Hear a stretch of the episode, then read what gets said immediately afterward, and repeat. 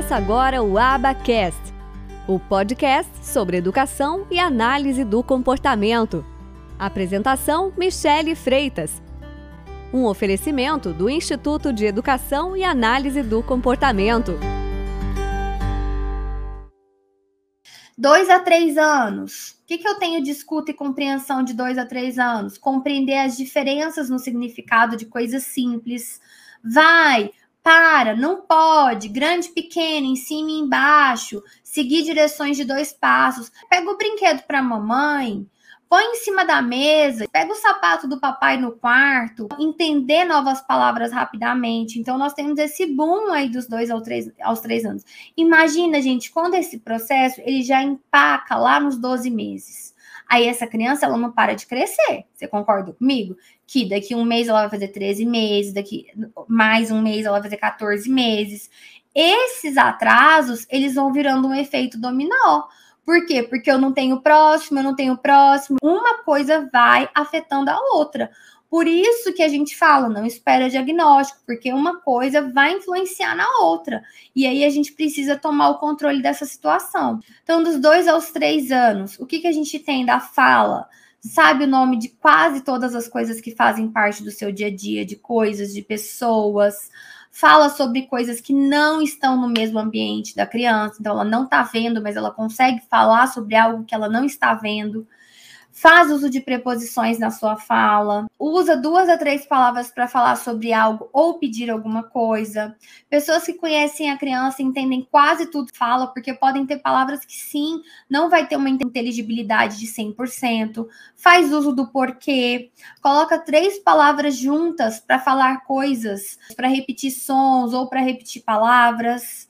Então, tudo isso é esperado dos dois aos três anos. Dos três aos quatro anos, o que, que nós temos de escuta e compreensão? Nós temos responder quando você chama, de outro cômodo. Então, eu estou aqui no escritório, eu chamo meu filho, está lá na sala, ele responde.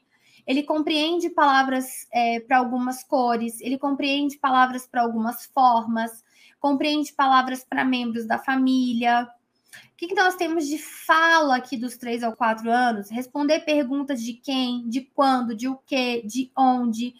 Falam palavras que rima, usa pronomes como eu, você, meu, nós, eles, faz uso de plural em algumas palavras, às vezes não faz nas palavras que são mais complexas, que são mais irregulares. A maioria das pessoas entende o que a criança fala, faz perguntas de quem, onde, coloca quatro palavras juntas numa frase, mas pode às vezes cometer algum erro de pronome, alguma coisa.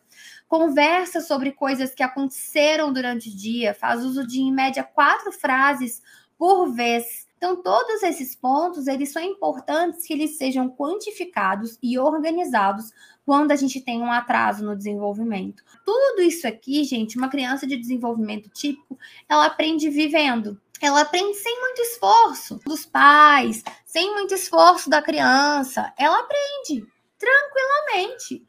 Você não vai ficar ensinando ali de forma estruturada, preposição e uma série de coisas. Essa criança de desenvolvimento típico, ela aprende.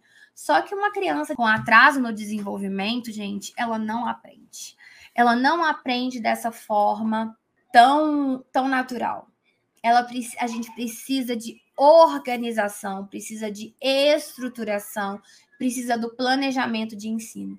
Então, você precisa ser uma pessoa extremamente organizada, diria quase metódica, para poder programar todo esse ensino de todas essas coisas. Isso assim, eu estou falando dos maiores marcos. Nós temos muitas coisinhas ainda pequenas que não foram ditas aqui que eu ficaria aqui horas e horas falando